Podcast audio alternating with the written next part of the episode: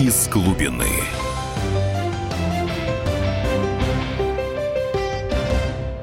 Здравствуйте, дорогие радиослушатели. С вами я, Егор Холмогоров, политолог, публицист, обозреватель телеканала «Царьград» с недавнего времени.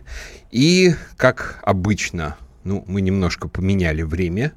А раньше мы выходили с вами в 8 в эфир, теперь вот выходим в 6. Ну, Тема у нас остается прежней. Мы обсуждаем самые актуальные политические события недели, то, от чего в наибольшей степени горит, а у кого-то, например, бомбит. Вот, наш студийный номер телефона 8 800 200 ровно 9702. Также можете нам писать в WhatsApp и Viber по номеру плюс 7 967 200 ровно 9702. Так что связывайтесь, задавайте вопросы, высказывайте свои мнения. Вот мы поговорим, я думаю, прежде всего о тех санкциях, которые а, сейчас введены Соединенными Штатами Америки, ну и на самом деле не только ими. Вот, вот, скажем, сегодня я прочел о том, что а, и вообще Евросоюз ввели а, санкции против ряда российских компаний и лиц за перевоз в Крым турбин Siemens это вызвало у них страшную истерику, потому что, как они открыто совершенно написали в э, своем постановлении, э, укрепление энергетической независимости Севастополя и Крыма является как бы э, формой их отчуж... дальнейшего отчуждения от Украины. Конечно, в общем-то, куда уж больше – по совести сказать, куда уж больше, чем сейчас. Но вот они очень переживают. А, и это еще раз на самом деле подтверждает тот факт, что действительно борьба за энергетическую независимость Крыма, она важна. Она, в общем, важнее отношений с Сименсом, даже важнее отношений с Германией и так далее. Потому что, ну, реально, скажем, случается какой-то небольшой сбой на энергомосту, как вот случилось сравнительно недавно, вот на прошлой неделе, и уже Крым хотя бы ненадолго, но все-таки практически весь был обесточен. То есть э, Крыму и Севастополю нужна собственная энергогенерация, и если скажем, ее решено было провести с помощью модернизированных сименсовских турбин, которые, насколько я понимаю, были взяты из Сочи, куда они были поставлены под Олимпиаду. Ну, значит, надо сделать так. Хотя, конечно, было бы гораздо лучше, если бы не собачить ни с какими санкциями, ни с какими сименсами, а мы бы могли бы производить свои собственные энерготурбины, и тем самым как бы не только обеспечили бы свою независимость, но и еще вышли бы на международный рынок, возможно, бы с этими турбинами, составили бы тому же Сименсу конкуренцию. Ну, пока у нас это не развелось до достаточной степени, хотя на, будем двигаться, надеюсь, в этом направлении. Хоть так, потому что энергонезависимость Крыма, она, в общем, важнее как бы того, что думают в, в Берлине по поводу России, тем более, что их самих приперло. Потому что новые американские санкции – это, ну, какая-то форма безумия. Прежде всего, придется отредактировать все учебники политологии. Почему? Потому что во всех учебниках политологии написано, что Соединенные Штаты Америки – это президентская республика. Это страна, в которой как бы основная часть конституционных полномочий принадлежит президенту, ну, понятное дело, что там высокую роль играет Верховный суд, высокую роль играет Конгресс, но тем не менее, вот в общем и целом политику про, проводит президент, а никто, никто иной. И вот теперь американский Конгресс принял закон, направленный против России, Ирана и КНДР, мы все в одинаковой степени там объявленными, объявлены врагами США. И вот а, в этом законе очень жестко ограничены полномочия президента Трампа. Ну и вообще любого президента США, кто бы там ни был. А, по, именно, именно по части возможности снятия санкций с России, возможности ведения переговоров с Россией, как бы с, с, сжимается поле дипломатического маневра для Трампа практически до нуля. То есть, скажем, например, а, закон, э, этот закон о санкциях требует никогда ни при каких обстоятельствах не признавать Крым частью территории Российской Федерации, требует добиваться всеми методами вывода наших войск из Абхазии, Южной Осетии, Приднестровья – то есть требуют, то есть выставляются такие требования, которые заведомо для России неисполнимы, ну и которые могут быть исполнены только, знаете, вот если вся территория России до последнего уголка превратится в ядерную пустыню, ну тогда, наверное, может быть, если в этой пустыне что-то останется, то можно будет, американцы смогут от этого потребовать выполнения подобных требований Конгресса. Но до тех пор никаких шансов на то, что Россия согласится с тем, что хотят американцы, просто не существует в принципе. Ну а это значит, что отношения США и России зашли в абсолютный тупик. То есть если Конгресс не отменит этот закон, а с чего бы ему его отменить, если они его приняли фактически единогласно? Кажется, только там пара конгрессменов и сенаторов проголосовали против. Вот. А,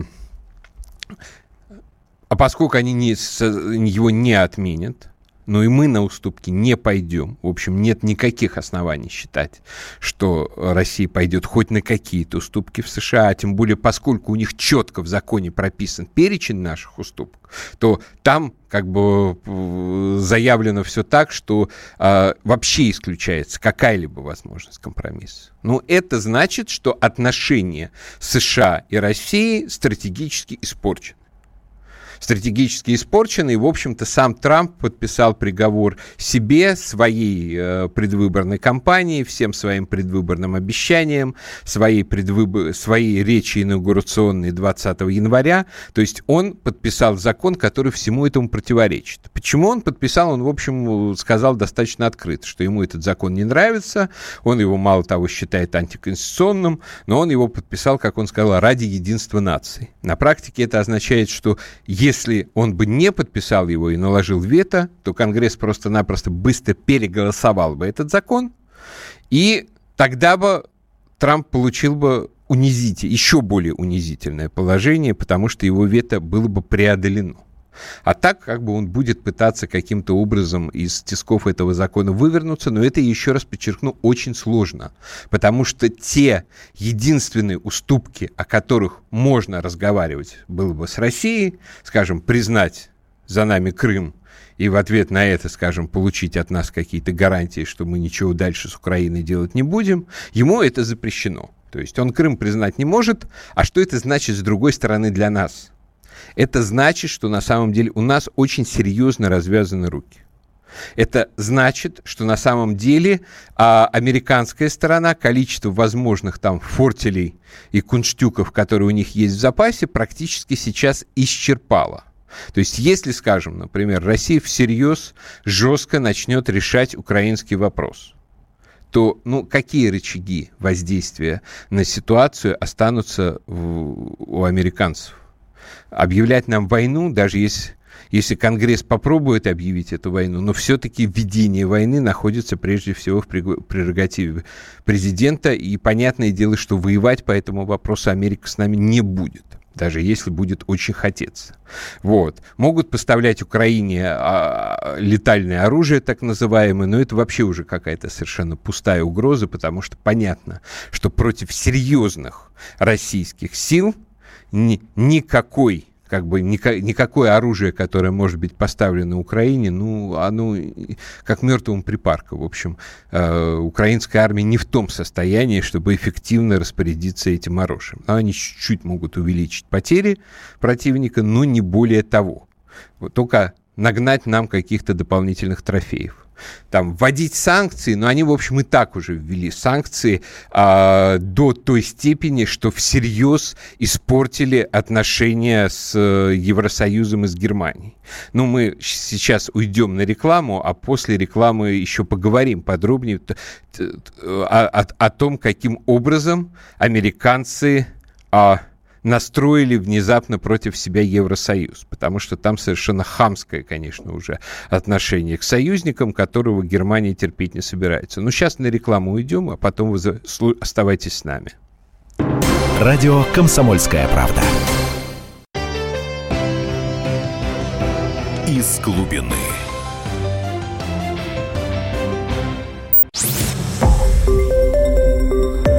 Радио «Комсомольская правда». Более сотни городов вещания и многомиллионная аудитория. Таганрог 104 и 4 FM. Эм. Ставрополь 105 и 7 FM. Эм. Тюмень 99 и 6 FM. Эм. Москва 97 и 2 FM. Слушаем всей страной. из глубины.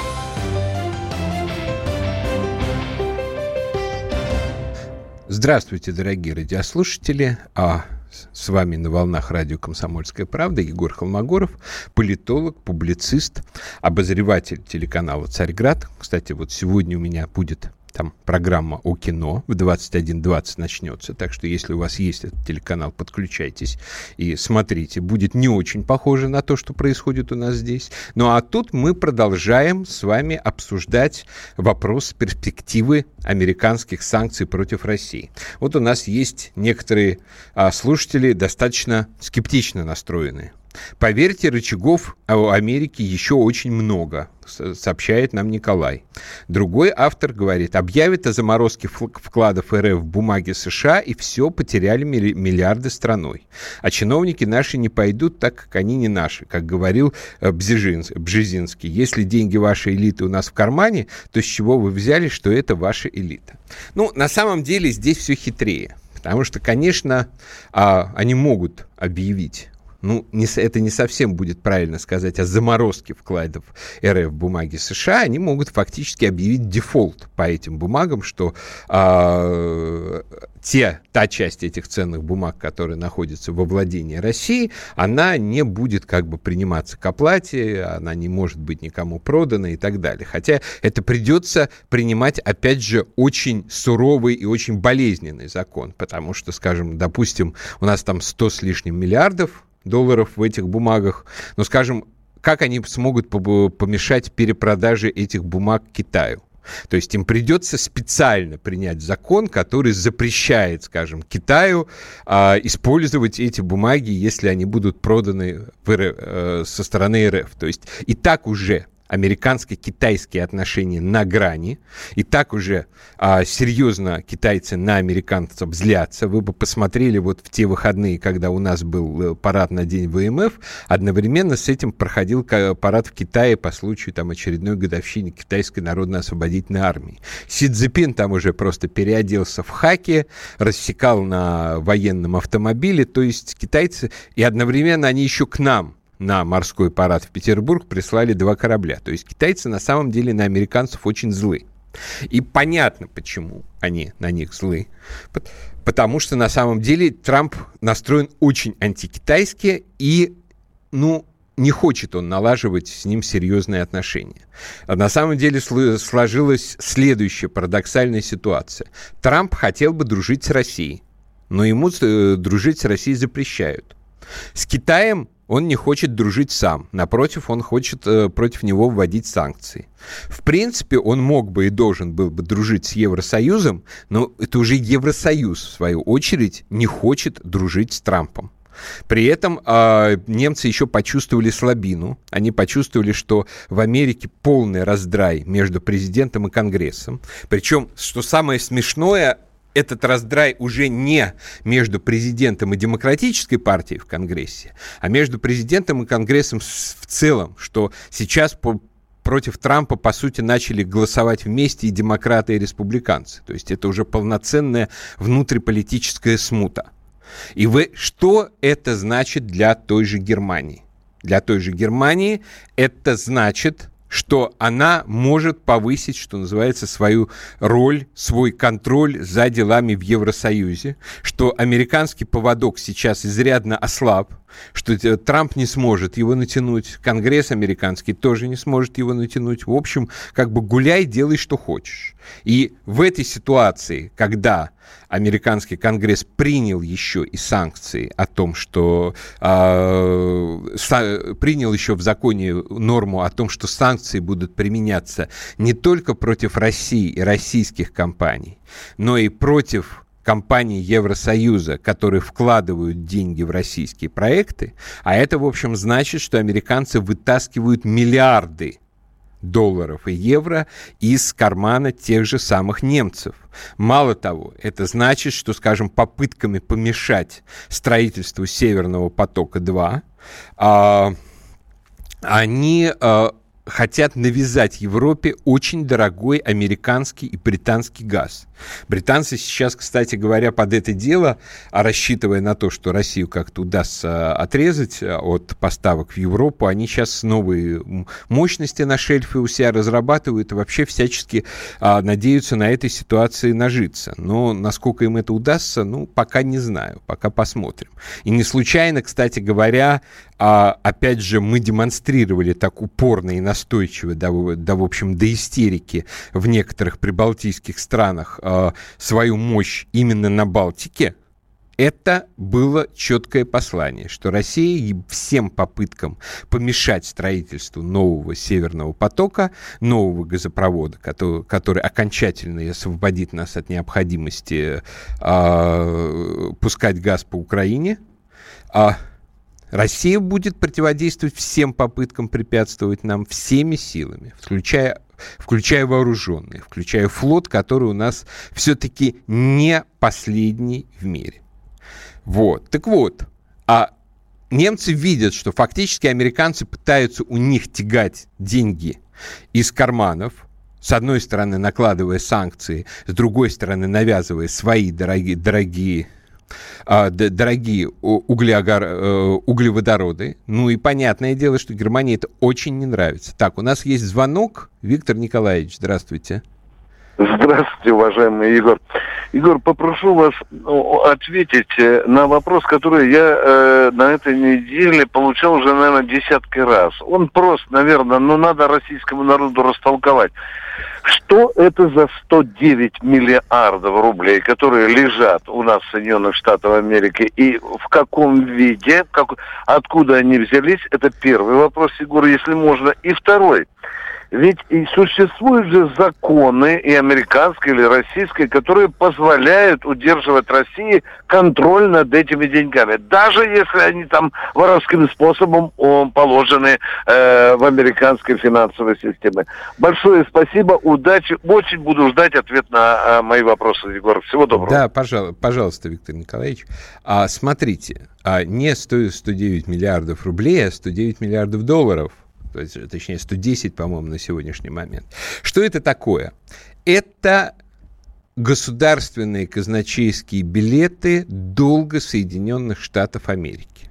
То есть, грубо говоря, это долговые расписки американского казначейства о том, что вот владелец этих долговых расписок имеет право, соответственно, с американского казначейства получить такую-то и такую-то сумму, плюс такие-то и такие-то а, проценты за тот факт, что вот он держит, он э, купил и он держит вот эту часть американского долга. То есть формально это не как бы мы что-то дали Америке, это Америка, что называется, должна нам. Но, как вы понимаете, у всяких долговых обязательств есть та как бы особенность, что по ним можно заплатить, а можно не заплатить. Если ты не заплатишь по этим обязательствам, то, конечно, будут определенные, ну, как сказать, репутационные потери. Но Вопро- проблема состоит в том, что Америка сейчас это крупнейшая экономика мира. Это крупнейшая военная держава мира. Это такой вне, внешнеполитический гегемон. И, соответственно, э, если она откажется платить по этим долгам, если она, скажем, например, попытается заморозить эти средства и отказаться э, возвращать их России, там реши, лишить нас возможности эти долги продать кому-то еще, то в этом случае, в этом случае, конечно, никаких прям чудовищных, катастрофических а, репутационных потерь или там экономических потерь или политических потерь она бы не, она не понесет. То есть любая другая страна никогда бы не решилась бы в общем-то, а, на, подобную, а, на, подо, на подобные меры. С другой стороны, ну, не факт, что даже американцы смогут на это решиться. Зачем мы их там держим? Это хороший вопрос, который все задают и на который на самом деле адекватного ответа нет. Вот как совершенно справедливо отмечает наш слушатель, это инвестиции в экономику США. Мы так богаты, что способны кредитовать чужую экономику, знак вопроса. Ну, когда-то у нас был такой министр финансов, господин Кудрин, который, в общем, до сих пор регулярно пытается учить как бы нас, как жить, как сокращать пенсионную систему, как там, как там морить людей голодом и так далее. И вот он придумал идею, что для того, чтобы внутри нашей страны не нарастала инфляция под воздействием как бы оборота все большего и большего числа денег, а давайте-ка мы будем выводить эти деньги и складывать на черный день в самых как бы надежных валютных резервах. А нет ничего надежнее, чем вот эти американские обязательства к долгу. Но они объективно объективно действительно надежны, но только вот сопряжены с теми политическими издержками, о которых я уже говорил. И по сути это получилось не спасение нас от инфляции. По сути это, в общем-то, получилась такая дань, почти золотоордынская, которую Россия платила Соединенным Штатам Америки и до сих пор продолжает платить под довольно ложными финансовыми предлогами. Ну, сейчас после новостей и после рекламы мы пр продолжим. Оставайтесь с нами. Из глубины.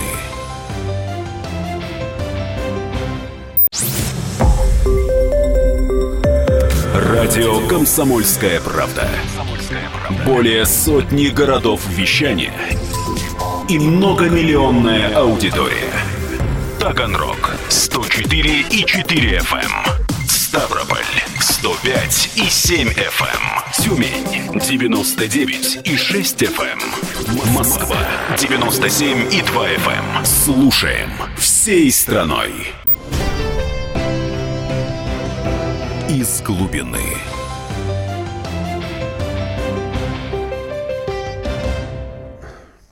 Здравствуйте, дорогие радиослушатели.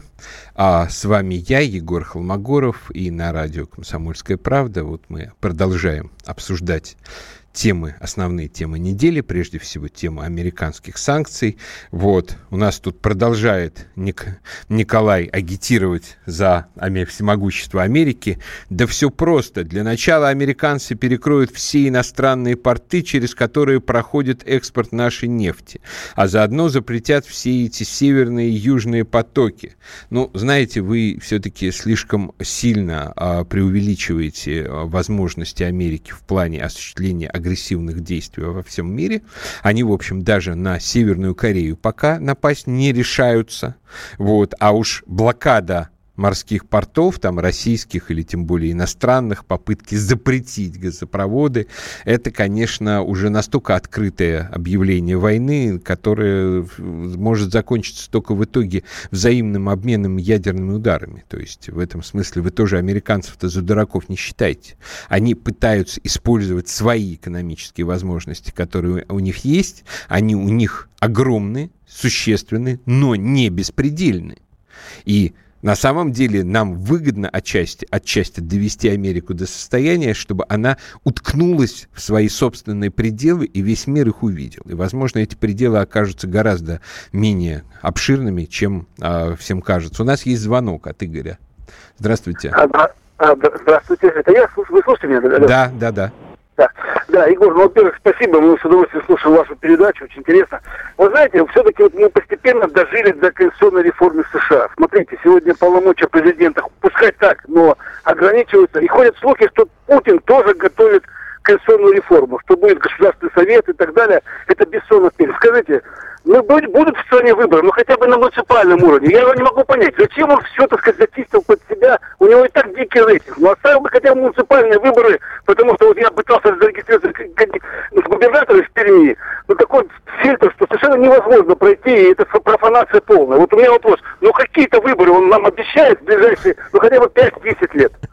Ну, хор- хороший, конечно, на самом деле вопрос, а, вот. Я тоже не очень понимаю, почему, скажем, мы не можем можем себе позволить выборов там на муниципальном и даже на, государ... на губернаторском уровне. Как бы, на самом деле мы вполне себе можем позволить президентские выборы как бы и на общегосударственном уровне. Понятное дело, что все равно голосование за Путина будет абсолютным и очень и очень надежным, потому что он объективно все-таки воплощает как бы сейчас те основные национальные цели, которые у нас есть. То есть в какой-то момент с этим ограничением, что называется, политической системы по всем параметрам у нас очень сильно перегнули палку очень сильный. Я думаю, что все-таки постепенно, ну и понятно, почему возник не в какой-то момент страх, особенно после Майдана 2004 а, года на Украине, потом как бы все а, после, после этого еще как бы в ряде стран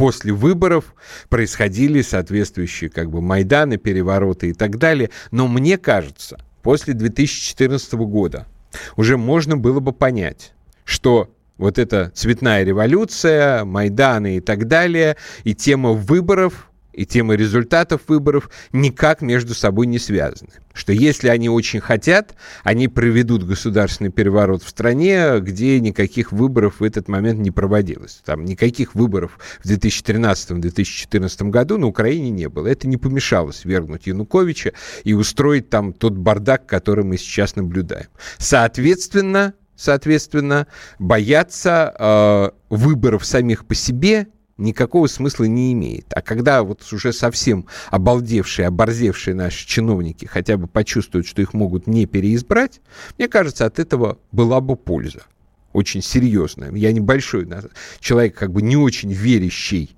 в совокупность механизмов западной демократии, то есть мне кажется, что она работает гораздо хуже, чем э, мы от нее ждем, но все-таки определенный а эффект от демократии, особенно на низовом уровне, он есть. Есть у нас еще звонок, да? Евгений, здравствуйте. Здравствуйте, добрый день, Евгений, Москва. Э, как-то вот я не понял э, ваш ответ по поводу э, покупки облигаций российского займа на 109 миллиардов, 875 миллионов мы купили облигаций, да? Как-то не могу я понять, почему мы купили. У меня такое э, ощущение, эта покупка, значит, зависит от э, ВВП государства. Вот сейчас вот посчитать, да, взять на калькуляторе, кто сколько купил, сколько купил Китай, сколько купила Россия. Как-то скрыто, скрыто, значит, ну, не знаю, чем это связано. Ну, так все говорят, это может быть международ, международное государство, которое обязало нас их приобрести. Зачем купили, почему, объяснить, я так и не понял. Спасибо. А, ну, еще раз. А формально утверждалось, что таким образом мы выводим деньги из своей страны, и они не увеличивают в ней инфляцию, потому что как бы чем больше денежная масса не обеспеченные ничем в стране, тем как бы выше инфляция. И господин Кудрин утверждал, что якобы выводя из нашей страны нефтяные доходы и складывая их в кубышку в США, а, он как бы с одной стороны снижает инфляцию у нас в стране, с другой стороны делает а, запасы на черный день. Ну вот черный день уже наступил. Вот уже, знаете, вот черный день, черным днем, как бы никогда такого вот, что называется, черного дня не было. Что, вывели эти деньги? Нет, не вывели. Мы продолжаем наращивать свои вклады вот в эту в американскую экономику. И зачем это нужно? Действительно, никакого разумного объяснения, на мой взгляд, не существует. На мой взгляд, а, мы просто фактически отдали значительную часть своего бюджета на поддержание американских штанов. А, еще звонок от Михаила. Здравствуйте. Здравствуйте. У меня вот такой вопрос. А, а существует ли у нас хотя бы какая-нибудь теоретическая возможность создать Соединенным Штатам некоторые проблемы на их территории? Ну, допустим, там поднять вопрос о Техасе, там что-нибудь там с неграми или что-нибудь такое. То есть, если уж они к нам так, то, может, и мы к ним соответствующим Ну, как вы, как вы понимаете, американцы-то сами свято уверены сейчас в том, что мы именно так и сделали. Что это мы избрали им Трампа, что это мы как бы вертим как хотим американской политической системой, а они, соответственно, все вот эти вот законы, как этот закон о санкциях, все прокурорские расследования, которые проводятся против Трампа, они это все представляют как свою освободительную войну против вот вмешательства Путина. То есть, понимаете, у них это на полном серьезе на сегодняшний момент рассматривается. То есть в этом смысле мы отчасти уже там внутри, по крайней мере, у, в их собственной немножко больной, на мой взгляд, голове.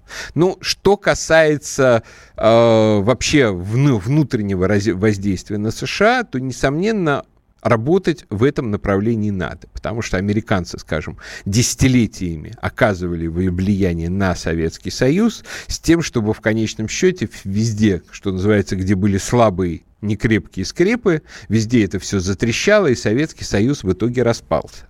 Вот. А почему мы не можем действовать так же с тем, чтобы все намечающиеся в Америке как бы признаки смуты а, увеличивать и содействовать тому, чтобы эта смута а, стала еще большей, и в конечном счете американцам стало бы не до нас, и вообще как бы не до внешних проблем, они занялись бы своими внутренними проблемами, я уверен, что так сделать можно. Звонок у нас от Татьяны. Добрый вечер. Здравствуйте. Ну, к этой смуте можно добавить еще предсказания великих астрологов, что 45-й президент Америки – это последний президент – и какие можно сделать, э, так сказать, выводы из этого? И на чем можно сыграть?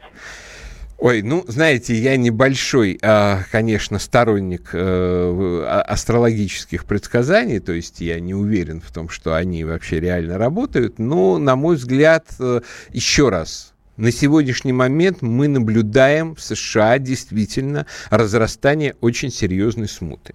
То есть мы как бы... У нас было два варианта. Вариант оба лучше. Вариант первый, что вот приходит Трамп, мы налаживаем с ним конструктивные отношения, мы как бы двигаемся в рамках общей такой, что называется, консервативной антиглобалистской повестки, которую он представлял и, в общем, которую мы так или иначе защищаем. А второй вариант – это то, что Трампу не удается прорваться через американскую элиту, и начинается, в общем, серьезная внутренняя смута в США, потому что, ну, по совести сказать, за ним все-таки тоже стоит довольно большое количество людей, интересов и так далее. Да, это меньше половины американцев, как, собственно, он и меньше половины голосов на выборах набрал, но, тем не менее, это очень серьезный кусок, причем в, э, причем в некоторых э, штатах это абсолютное большинство. Фактически э, как бы против Трампа только крупные города. Другое дело, что там много населения живет.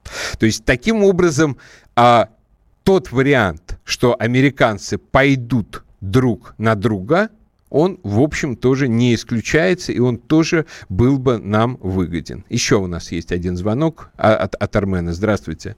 Алло, здрасте. Здравствуйте. Я вот хотел э, задать вот такой вопрос.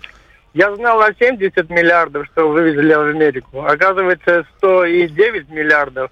А не лучше было вместо того, чтобы вкладывать в Америку, у нас строить заводы, у нас заводов нету. Было бы и рабочие места людям. Мы бы и были новыми технологиями. Армен, вот полностью этого, знаете, с, с вами полностью что... согласен. Полностью согласен, что именно это и следовало делать. И все разумные, адекватные экономисты и там политологи и так далее говорили еще, когда только эта кудринщина начиналась. Я помню тогда, скажем, журнал «Эксперт» писал из номера в номер. Вообще давайте проводить нормальную промышленную политику, а вот не вот это вот безобразие со вкладыванием денег в, амери- в американскую кубышку. Нам нужна реиндустриализация страны. Нам нужно создание новых промышленных производств и выход на экспорт и на полное импортозамещение всего, чего только мы можем импортозаместить. Вместо этого у нас проводилась совершенно безумная политика, когда в страну нагнетались деньги, чиновники их просто раскрадывали как бы на дачи в Майами, а те, то, что они не успели раскрасть, а, раскрасть отправлялись э, только уже не в Майами, а в Форт Нокс. Вот. Вот и вся, собственно, разница была. То есть я полностью согласен, что это была совершенно безумная политика, и пора с нею завязывать. Вот сейчас эти американские санкции – это хороший повод реально порвать экономические связи между Россией и США как бы в форме нашей фактической зависимости финансовой от них. Но реклама.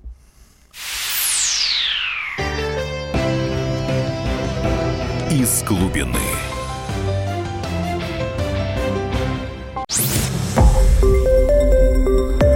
Радио «Комсомольская правда». Более сотни городов вещания и многомиллионная аудитория. Таганрог 104 и 4 FM. Эм. Ставрополь 105 и 7 FM. Эм. Тюмень 99 и 6 FM. Эм. Москва 97 и 2 FM. Слушаем всей страной. Из глубины.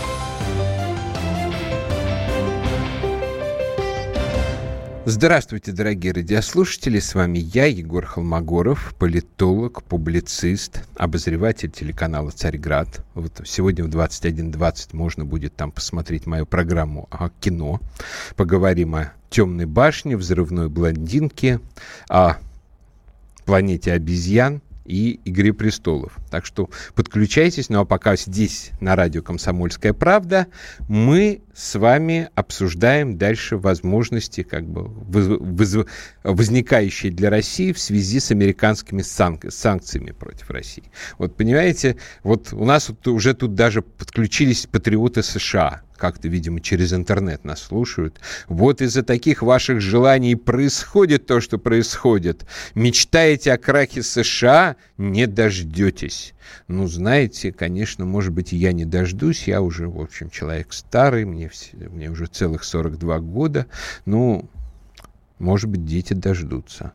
Потому что на самом деле Америка себя так ведет сейчас в мире, что, в общем-то, ее крах крах мирового гегемона, совершенно потерявшего а, берега, просто становится предметом интереса практически для всех стран мира. Вот, у нас еще один звонок от, Вяч... от Вячеслава. Да, это, это добрый вечер. Здравствуйте. Я звоню вам с Ростовской области. Я звоню о том, что у нас правды в России добиться фактически невозможно. Понимаете? Но... Невозможно у нас. И про какие-то там вы законы рассказываете. Законы у нас абсолютно не действуют. Законы у нас действуют для тех, у кого полный карман денег. Вот они для тех и действуют. Законы. Ну, понятно. Понимаете? Спасибо. Вот. И развал страны это обеспечено 100%, улучшений в России не будет. Понятно. Ну, к сожалению, никакой конкретной э, формулировки я от вас не услышал. Вот. А, те, тем не менее, вот э, здесь... А, нам рассказывают прекрасные анекдоты. Старый анекдот как разумное объяснение вложением в американские ценные бумаги. В банк пришел поляк и собирается положить туда 100 злотых, но сомневается. А вдруг ваш банк обанкротится? Ничего, Центральный банк поможет. А если Центральный банк обанкротится? Ничего, СССР поможет. А если СССР обанкротится? И вам для этого 100 злотых жалко? Ну, в общем, да, конечно, на самом деле, если бы гарантировано было бы, что эти 100 миллиардов, которых мы и так, скорее всего, никогда уже не увидим, пошли бы на то, чтобы Америка обанкротилась, нам бы, наверное, было бы не жалко. Но проблема-то состоит в следующем, что сейчас в рамках вот этой антироссийской кампании, антииранской кампании, анти, в общем-то, европейской кампании, которую проводит Трамп, а он э, пытается одновременно укрепить американскую экономику, то есть, собственно, это и выглядит как проведение провозглашенной им политики «Америка first». То есть Америка на первом месте, там, нанимая американцев, покупая американское и так далее. То есть основная их идея состоит в том, чтобы заставить Европу покупать не дешевый российский газ, а дорогой американский. Это а, использование неэкономических рычагов, неэкономических э, конкурентных преимуществ для того, чтобы улучшить свое экономическое положение. В общем-то, так делали все и всегда – и только, в общем-то, Россия. Почему-то вот у нас до сих пор экономика рулят либералы, там типа Кудрина и так далее. Они считают, что вне экономических э, воздействиях на ситуацию для того, чтобы получить выгоду, как бы нету, нету ничего хорошего, что это якобы запрещенный прием. Хотя те же, тот же пример санкций, контрсанкций, которые мы ввели в аграрной области и который подхлестнул наше сельское, сельское хозяйство резко вверх, и количественно, когда у нас пошли огромные урожаи, надои и так далее. В общем, оказывается, э, что э, решаемо, легко решаемо была аграрная проблема, и это только как бы коммунисты ее не могли решить, а вообще-то Россия вполне может сама себя прокормить. И качественно тоже у нас стала постепенно развиваться та часть аграрного производства, которая, э, которая раньше казалось, что это невозможно просто в России это развивать. Вот. Ну, это доказательство того, что на самом деле нужно всегда и везде себе обеспечивать как бы конкурентные преимущества, где можешь силовым путем политическим, так этого и сделать. Так будут делать сейчас американцы, так будут делать европейцы, так должны, собственно, делать и мы. И одно из, скажем, наших политических конкурентных преимуществ, это, например, вернуть себе значительную часть южных земель, которые у нас в 91 году э, попросту украли будем говорить откровенно совершенно. Вот тут недавно, кстати говоря, вчера а, вспоминали очередную годовщину э, смерти Александра Солженицына почему-то у нас как бы среди неокоммунистов есть такое широко распространенное мнение, что вот такой американский агент там боролся против Советского Союза, против России, за американцев и так далее. Это бред, конечно, абсолютно полный. Солженицын всегда боролся хоть и против коммунистов, но категорически за русских. И вот главное его политическое завещание, это его письмо, которое он направил Ельцину 30 30 августа 1991 года. Не признавать административные границы республик СССР, чтобы не ушла Украина с Донбасса и Кры... Донбассом и Крымом, там не ушел Казахстан с Северным Казахстаном, не ушла Эстония с Нарвой и так далее. Он писал, но ну, Ельцин в тот момент был в запое, впрочем, он вряд ли, если бы не был бы в запое, как-то на это прореагировал. Факт состоит в том, что у нас украли огромное количество нашей же собственной земли, и если уже американцы не хотят а, подчиняться, как бы играть по правилам, по нормальным, адекватным международным правилам, зачем мы будем играть по тем же правилам, которые, в общем-то, установили против нас. Ну, у нас есть еще один звон звонок от Сергея. Здравствуйте. Егор, добрый вечер. Здравствуйте. Егор, а вот такой вопрос. Смотрите, вы сказали, денежка лежит в Америке, у нас инвестиций в России нет. А если, вы же сами рассказывали на «Комсомольской правде», что при строительстве дорог, заводов у нас часть денег воруется. Так может быть, пусть они лежат в Америке, хоть какие-то копеечки мы получим на процентах, чем эти денежки бы разворовывались в России. Спасибо за ответ. Ну, как бы сказать, э, Кудрин ровно так и рассуждал, что давайте как бы держать их в Америке, тогда хотя бы честь не украдут. Но дело в том, что если вот такой у нас только будет оставаться выбор между держать деньги в Америке или у нас их украдут чиновники, то грош нам тогда цена. Нам нужно отстраивать такую систему, в которой деньги не воруются, а вкладываются в производство, вкладываются в дороги, вкладываются в инфраструктуру, вкладываются в конечном счете в политическую экспансию, о чем мы сегодня говорили. Вот тут мне тоже слушатель пишет, надо бы западные земли вернуть, Восточную Украину, всю Белоруссию. Ну, с Белоруссией, слава богу, в общем, есть еще шанс, что мы все урегулируем вообще как бы без каких-то конфликтов. У нас союзное государство, по сути. Вот. Ну, я думаю, что до следующего раза мы с вами прощаемся. Спасибо, спасибо за активное участие. До встречи через неделю. С вами был Егор Холмогоров. Из глубины.